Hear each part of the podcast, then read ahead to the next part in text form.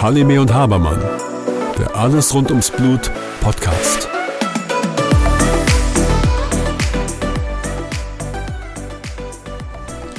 Hallo Susanne. Hallo Björn. Susanne, wir haben heute mal was ganz Neues für unseren Podcast. Ein Thema, das wir bislang überhaupt nicht angesprochen haben. Genau. Nämlich die Immunthrombozytopenie. Das heißt, Thrombozyten, die niedrig sind und die aus irgendwelchen Gründen auf einmal runtergehen. Und da haben wir zu Gast die Frau Dr. Sonja Aleschi aus Frankfurt. Hallo Sonja. Hallo. Hallo ihr beiden, schön, dass äh, wir das heute zusammen machen können. Ja, wir sind froh, dass wir hier sein dürfen. Ähm, sind ganz ähm, begeistert von der Stimmung, die wir hier aufgefangen haben. Es wurde ja nur Positives berichtet, aber wie fühlst du dich? Erzähl mal. Ja, also das war jetzt ähm, nach der Corona-Pause ähm, ein regionaler ITP-Patiententag, ähm, den wir geplant haben. Ähm, was sehr schön war, dass die Patienten tatsächlich auch von weiter weg angereist sind, dass mehr Patienten gekommen sind, als äh, wir dachten, dass sich angemeldet hätten und dass die Patienten wirklich das genossen haben, sich kennenzulernen, dass sie sich sehr gut vernetzt haben ähm, und dass tatsächlich auch die Selbsthilfegruppenleiterinnen anwesend sind. Ähm, und deshalb war das äh, bisher äh, ein sehr schöner Tag. Er ist ja noch noch nicht ganz fertig, mhm. aber ich bin sehr zufrieden. Du hast gerade ein Wort in den Mund genommen, ITP. Magst du uns das Wort ITP mal erklären? Genau, das ist eine Abkürzung, die so gängig benutzt wird. Das heißt Immunthrombozytopenie. Mhm. Man merkt schon an dem Wort Immun, dass es keine angeborene Erkrankung ist, sondern eine Erkrankung, die eben zu den Autoimmunerkrankungen zählt. Das heißt, die Patienten von den die Thrombozyten von den Patienten ähm, werden zerstört oder zu wenig gebildet oder zu schnell in der Milz ähm, abgebaut. Mhm. Und dann kann es irgendwann im Laufe des Lebens eben dazu kommen, dass zu wenig Blutplättchen vorhanden sind. Warum braucht man die? Die Blutplättchen sind verantwortlich für die primäre Wundheilung, also die erste Blutstillung. Das heißt, ähm, ein Symptom von den Patienten sind Blutungen im Alltag. Ähm, ja, und man, bei ungefähr 80 Prozent der Patienten weiß man nicht, warum ähm, es dann zu dieser Autoimmunreaktion kommt, was für die Patienten, könnt ihr euch vorstellen, sehr belastend ist, weil es wie ein Trauma aus der Gesundheit heraus kommt es dann eben dazu, dass man plötzlich krank ist und eben eine Blutungsneigung hat, mit der man erstmal lernen muss, umzugehen. Das sind jetzt ganz viele neue Aspekte für uns. Ja? ja? Also Immun äh, wird nicht vererbt, wenn ich das richtig verstehe. Genau. Das heißt, ähm, wenn jemand betroffen ist, muss er jetzt nicht Angst haben, das an seine Kinder weiterzugeben. Ja, das ist äh, gut, dass du das ansprichst.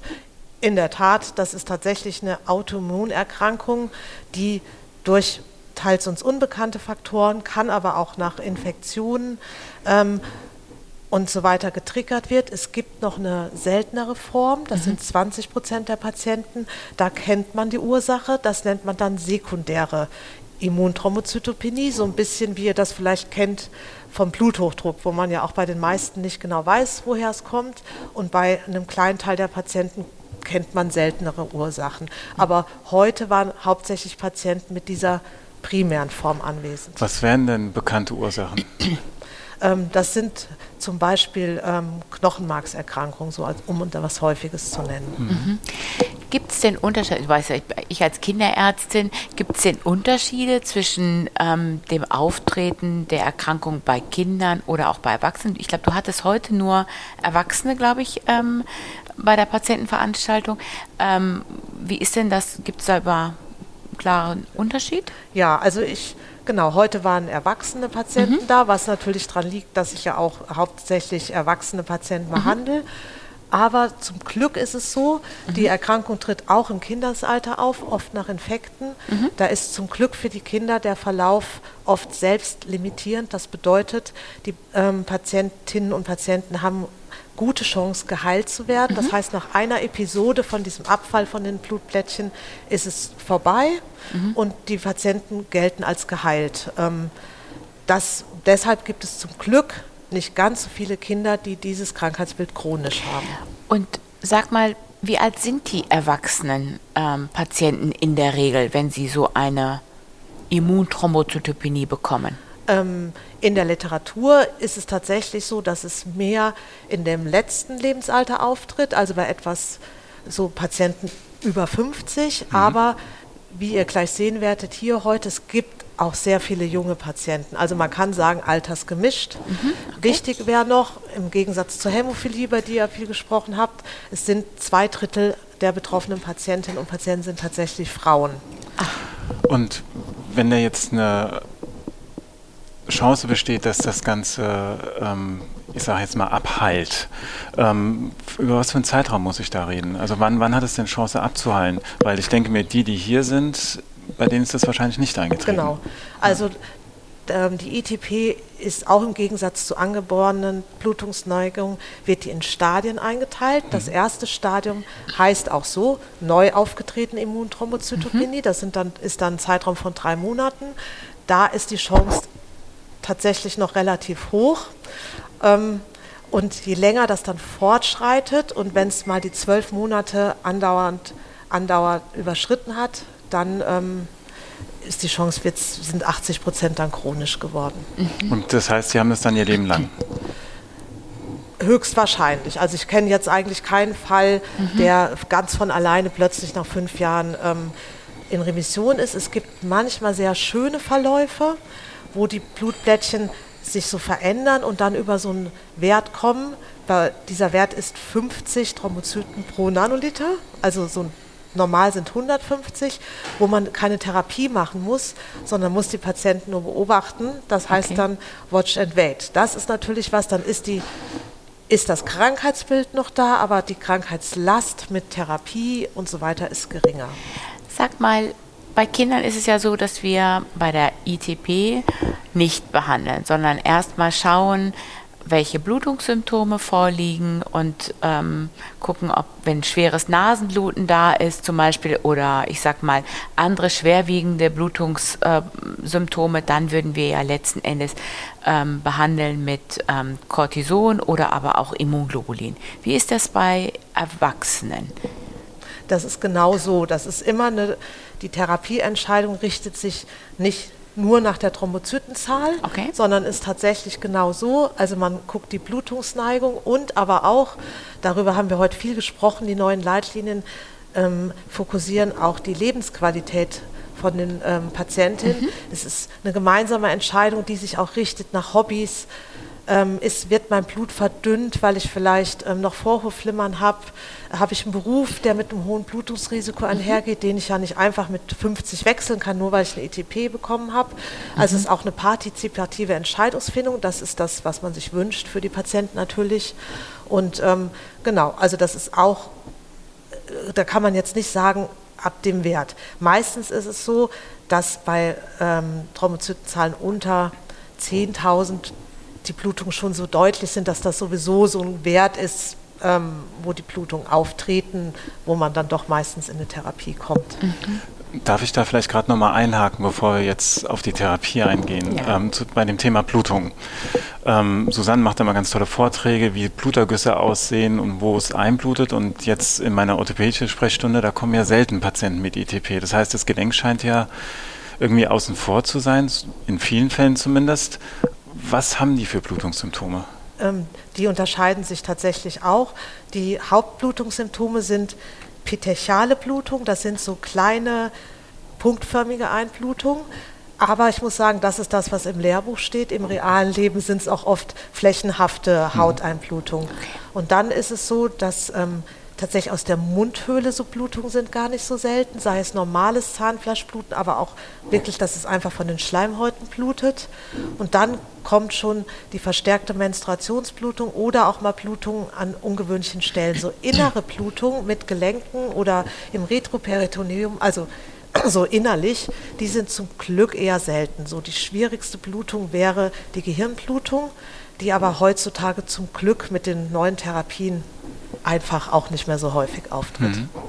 Und wenn jetzt jemand kommt mit einer Blutung, diese petechialen Blutungen oder auch die Hämatome, ist es einfach, die Diagnose zu stellen? Auf gar keinen Fall, weil im Lehrbuch steht ja immer petechiale Blutung, mhm. aber Aussehen, man kann es jetzt nicht unbedingt von einem Hämatom unterscheiden bei einem mhm. Willebrand-Patienten oder okay. so. Ne? Also es ist keine Blickdiagnose, außer die petechialen Blutungen sind genauso wie im Lehrbuch, mhm. was ich aber finde, einfach gar nicht so, immer so ist. Was machst du denn, wenn so ein Patient kommt? Nimmst du ihm Blut ab? Ja, also genau, Blutbild, mhm. das ist ja das... Ähm, man macht ja sowieso auch in der Notaufnahme, also mhm. wenn der nicht bei einem Spezialisten ist, mhm. wird ja oft Blutbild abgenommen und dann hat man ja schon mal den ersten Hinweis. Und wenn dann eine isolierte Verminderung von den Blutblättchen da ist, mhm. dann ist das schon mal ein erster Hinweis, es könnte so eine Immunthrombozytopenie sein.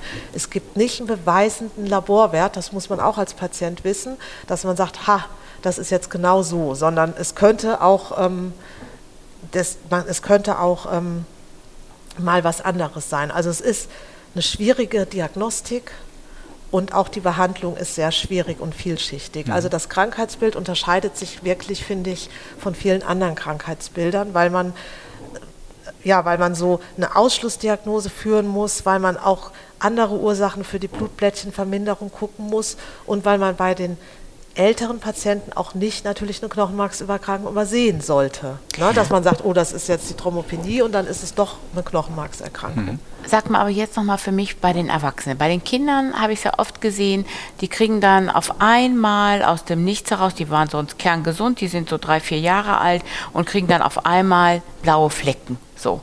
Und dem vorausgegangen ist, so wie du gerade schön gesagt hast, ein Infekt. Und ähm, wie ist das denn bei Erwachsenen? Kommt das auch aus, haben die auch in den zwei, drei Wochen, vier Wochen auch verschiedenartigste Blutungssymptome und ähm, sie wissen gar nicht, was passiert ist? Oder können die auch differenzieren und sagen, ich hatte da einen Infekt oder sonst irgendwelche Dinge? Nee, das ist wie bei den Kindern. Kann man eben nicht immer. Okay. Ähm, son, und ähm, es ist genau so, der Leidensdruck steigt natürlich mit Anzahl von den Blutungen mhm. und bedrohlicher wird natürlich empfunden so Blutung aus der Mundhöhle. Ähm, oft führt auch der erste Weg hier zum Hausarzt, wo dann schon mal gesehen wird, dass die Blutblättchenanzahl vermindert ist. Mhm. Mhm. Zur Therapie. Es gibt Medikamente, die man mhm. einsetzen kann, um, ja, um was zu machen.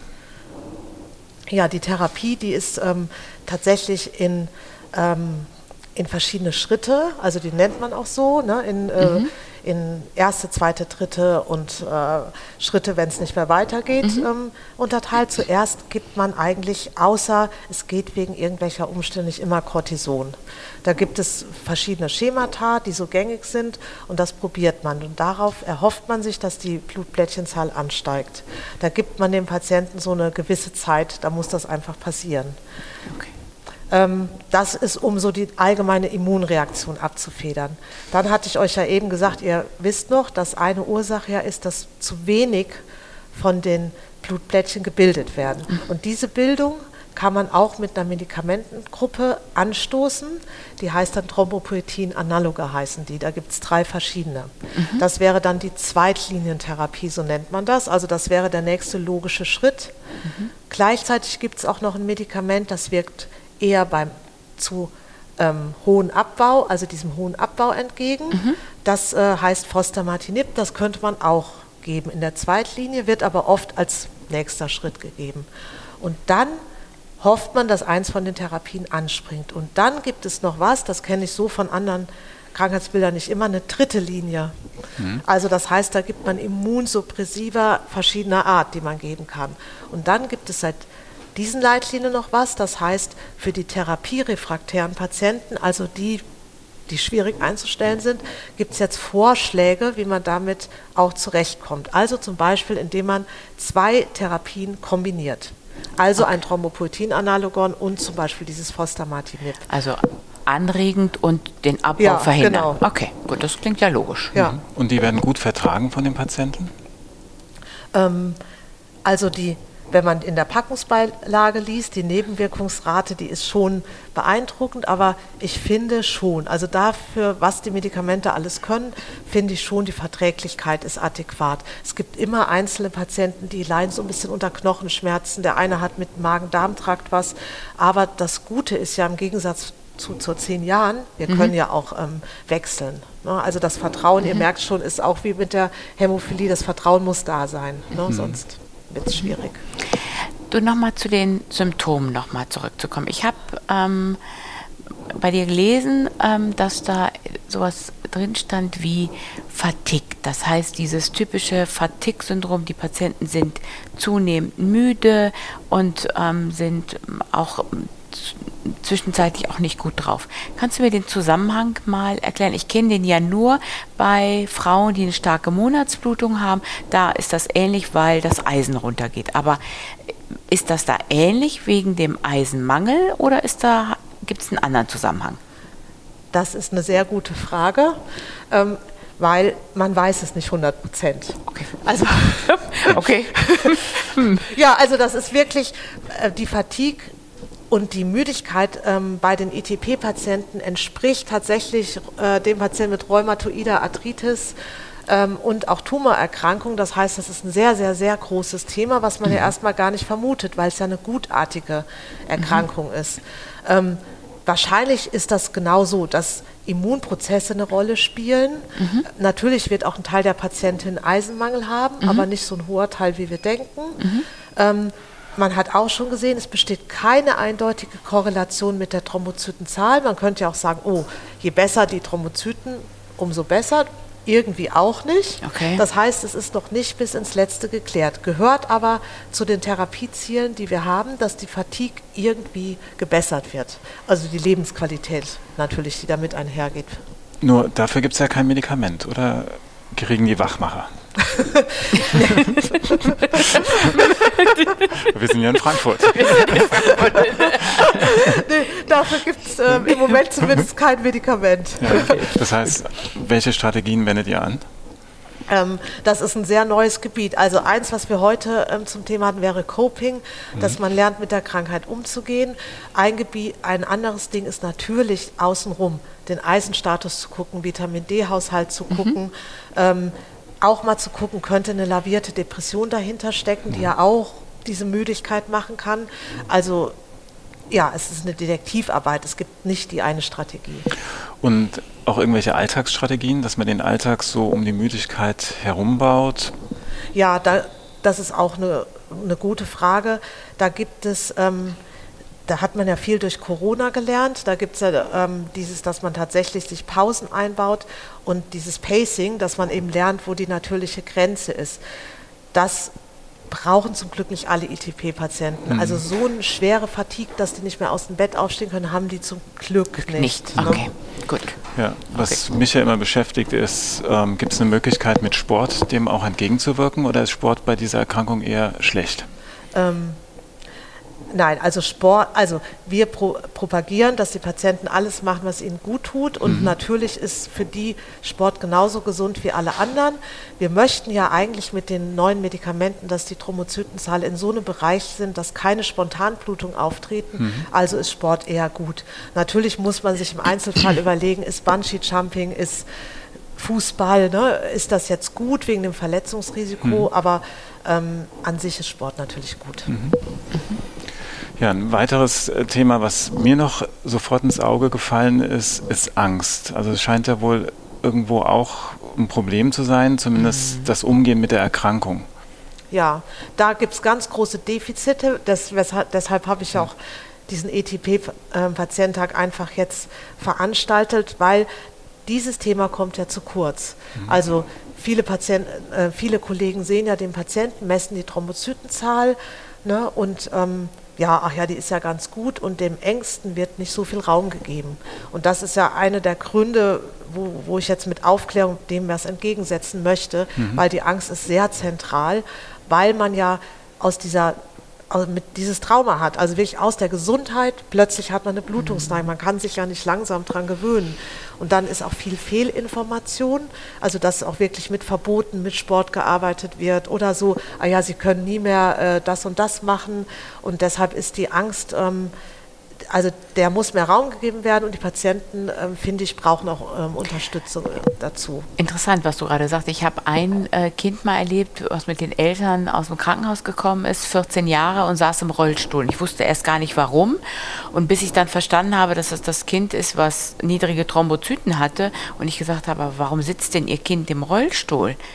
Ähm, weil ich dachte, es hat irgendwie ein Bein ja. gebrochen oder sonst irgendwas. Nee, es soll sich jetzt nicht mehr bewegen. Und ich habe gesagt, okay, den Rollstuhl packen wir jetzt mal beiseite und gehen jetzt mal hier laufend aus dieser Praxis wieder raus. Also das sind so, glaube ich, noch nicht mal Ängste bei den ähm, Patienten. Ich glaube, wir müssen auch noch mal viel Aufklärung machen bei den ärztlichen Kollegen. Ich meine, Patienten in einen Rollstuhl zu setzen, ist auch nicht die richtige Maßnahme. Ne? Ja, ich glaube, das ist auch ein Unterschied zu den angeborenen Blutungsneigungen. Es gibt halt nicht so Zentren. Dadurch, dass natürlich, also es gibt eigentlich recht viele ITP-Patienten, haben mhm. wir heute Morgen herausgearbeitet, also gar nicht mehr wie Hämophile. Sag mal eine Nummer. 16.000 circa. In Deutschland? Ja, denkt mhm. man so, die behandlungspflichtig sind. Mit Dunkelziffer, mhm. mit ganz milden ja. Blutblättchenverminderungen. Mhm. Aber ich glaube, Hämatologen, Niedergelassene und und MVZs gibt es viele und dann sind mal da zwei und mal da fünf und ich glaube, dadurch ist es tatsächlich, mhm. es, es, hat irgendwie einen ganz anderen Stellenwert. Ne? Manche bleiben beim Hausarzt, weil es geht ja immer so ohne Blutungen und ähm, deshalb ist auch da auf jeden Fall viel Aufklärung nötig, wobei auch da jetzt auf den Kongressen ja zum Glück doch immer wieder Vorträge auch ähm, über ITP gehalten wurden in den letzten Jahren. Na gut, wäre sicherlich auch mal so ein Netzwerk aufzubauen, ne? dass sie wirklich die Möglichkeit haben. Ja.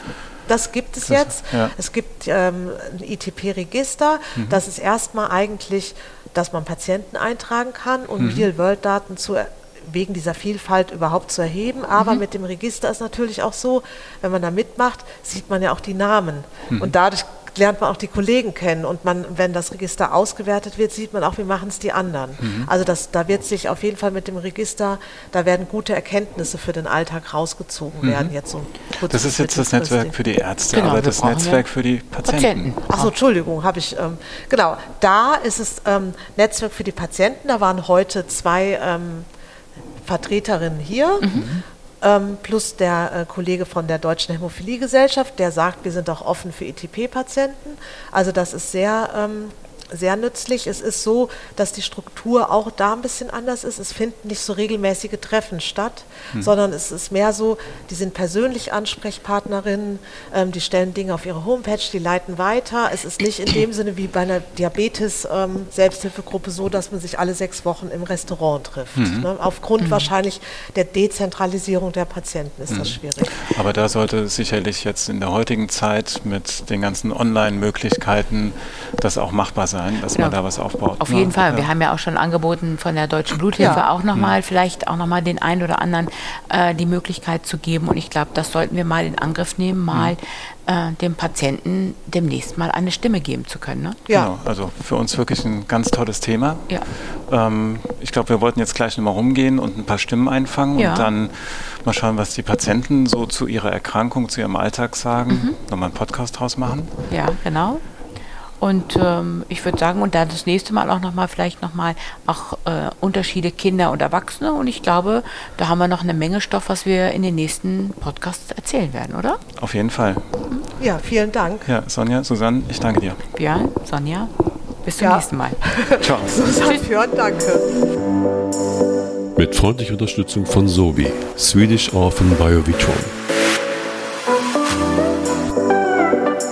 Halime und Habermann der Alles rund ums Blut Podcast.